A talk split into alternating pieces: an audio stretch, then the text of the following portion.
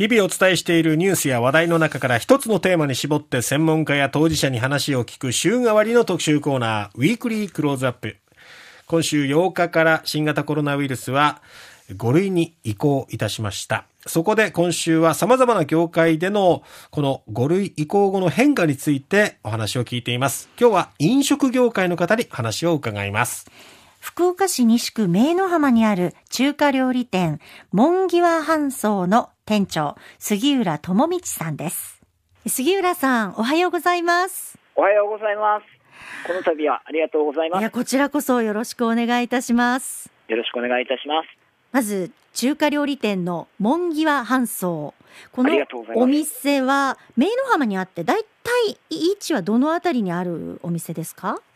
はい、名の浜駅北口に構えておりまして、えー、駅から徒歩5分、ちょうど明治通りのあのですね、あの通り沿いに面したお店となっております。じゃあもう駅にも近いし、さようでございます。曲がることなく一直線でございますので、そうですか。はい。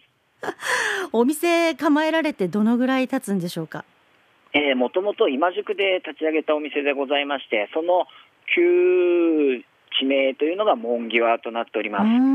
はい、えー、そちらで、えー、7年、えー、名の浜に今日移してですね、約13年、えー、合わせてまあ20年ぐらいという形の店舗となっております。わ老舗ですね。お客さんも仕事帰りのサラリーマンの方とか、ね、どんなお客さんが多いですか？あ近隣のやはり地域の方であったり、あとあるいはまあ手前どもの餃子の評判を聞きつけて電車で駆けつけてくださるお客様もいらしておったりという、うん、あるいはあの街道沿いということで駐車場がない店舗なんですけれどもあのお車を止めていただいてお立ち寄りいただけるお客様そういった形のお客様が主としておりまして、うん、最近ですやはり若い方が多いかなという印象を受けております。はい、若い方。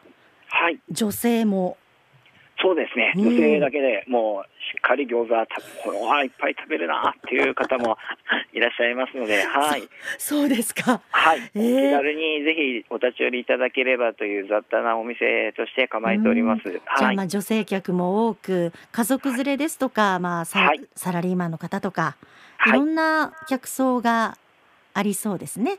さようでございますね。はい。そして看板メニューが今おっしゃった餃子。糸島のビトンという豚を使っ原材料として使っておりまして、ニンニクなどは使っていない餃子となっておりますね。ニンニク使ってないんですか？使ってないんですよ。素材の良さを生かしていただきたいということで、そちらを特徴としてやっております。へえあの最高どのぐらい 召し上がられたお客さんがいらっしゃいますか？食べますね、本当に。もともと他のあの一口餃子とは違って若干大きい餃子なんですよね。はい、はい。それでもやはりもう決まっても2人で3人前最初に焼いて そこからおかわりを取ってという方もいらっしゃいますのであの種類も何種類かございまして、はい、ぜひお試しいただければと思っております。そうなんですね、はい、まあ、そういったお店ではありますが、まあ、この2年、はいコロナ禍でかなり大変な時期を過ごされたと思います。はい。どんな感染対策をとってこの2年間くらいやってこられたんでしょうか？はい、やはりアクリル板の使用であったり、あるいはまあ雑多なお店で狭い店舗でもありますので、やはり間引きした客席の配置であったりですとか、まあそういったこと、最低限のことしかできなかったのかなとは思うんですけれども、大変な思いをした2年間だったのではないかなと振り返ると、はい、思います。はい。それだけ賑わっていただけに、お客様がやっぱりガクンと減ってしまったのっていつ頃でしたか？一番苦しかった時期というのは。やはり宣言が出た時期直後ですね。やはりですね。はい。ちょっと今までに経験したことのないような打撃は受けましたね正直。はい。そうですよね。はい。そんな中でまあ工夫された点？テイクアウトのメニューなんかも始められたそうですね。そうですね。やはり慣れ親しんだお惣菜だけでは飽いてしまうのかなという発想でですねあのうちの少なからずのメニューなんですけれども、まあ、値段を落としてでも還元できればというような目的で始めったのが週なんですけれども、はい。コロナ禍では需要がかなりありましたか？そうですね、まあ、やはりそのうちがテイクアウトをしあやっていたんだというふうに認知していただいた方もいらっしゃいましたし、うん。ああのそれを聞きつけてあのご利用していただいたお客様もいらっしゃいまして、うん。あのまあ、常に電気を消さずにという人と主人の案もありまして、はい。そういった中でやってきた一つの案という形で、細々と本当に続けさせていただいたというような形でございます。はい。うん今月の8日に新型コロナも5類になりましてはい。でまだねあのなったばかりですけれども、はい。お店の様子お客様の様子などは変わりましたか？3月の宣言緩和からやはり大きく変わったのかなというような判断です。お客さん増えましたか？お客さんがやはり増えました、えーうん。年末よりも来店の頻度ですとか、そういったものが増えたような、この2ヶ月の間隔ではありました。はい、うん5類移行に合わせてアクリル板などはどうされてますか？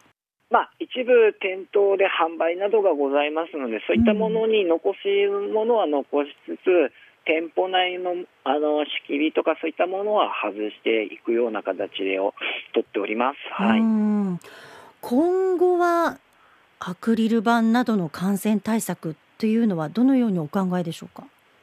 そうですね、まあ、アルコールを設置ですとか、そういったものは、まあ、従業員のマスク等も含めて、あのまあ、ちょうど先月の終わりぐらいにもはい。通達として受けていたんですけれども、個々の判断にお任せしますというふうに形で指示を受けておりまして、うんそれでもやはり気になる方というのもいらっしゃいますので、その中で気になるものはマスクをすればよいし、調理という仕事柄、どうしても味見をしたりという作業もありますので、ええ。その中で常時マスクをつけているというのも難しいこともありますので、そこに関しては、まあ、個々の判断に委ねるという形で、まあ、お客様にも同様にアルコールを置いたり、まあ、アクリル板の方はお店として撤去していくような形になると思うんですけれども、うん。あのまあ、最低限、あこういうことはやってるんだなということだけは、まあ、そのまま残していきましょうかという形で、うん。はい、受けておりますので、アルコール消毒なども、まあ、含めてはい、完全にコロナ禍前のような状態には、まあ、すぐには戻さないということですね。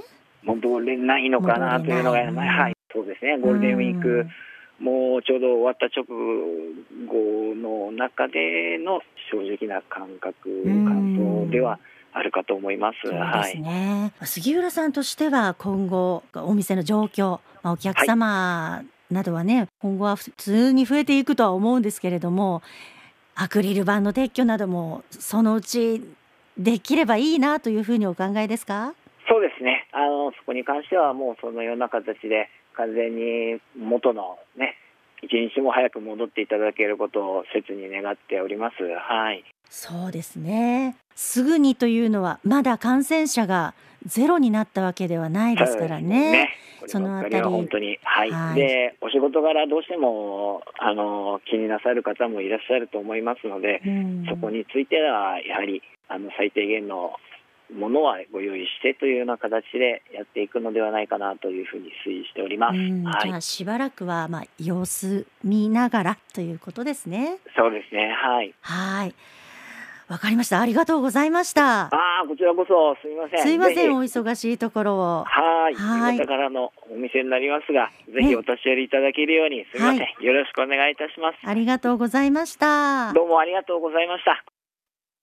このコロナ禍、はい。飲食店の方々は、まあ、緊急事態宣言などが出た時に営業時間を短縮してくださいという要請を受けてね、思うように営業ができなかったお店がもうほとんどでね苦ね。しい思いもしたと思いますししかもこう声を出しづらいっていう中にうんおいて、いらっしゃいませってあの元気な声が出しづらい時期もあったわけですしね。はいあとはみんなでこう大皿の鍋、あの、うん商品をこうみんなでこうつつき合ってとかっていうのもしにくいとか。もうだから小皿に分けてねそうそう提供っていうひとね手間がねかかっていたと思いますけれどもまあ、そんなね。中いろんな工夫をしながらこうやって乗り越えてこられて、はい本当にしんどい思いをした飲食店の方々も多いと思いますが、まあ、徐々に徐々に様子を見ながらねそ、うですね。えー、にぎわいをこう取り戻せればということでしたね。はい。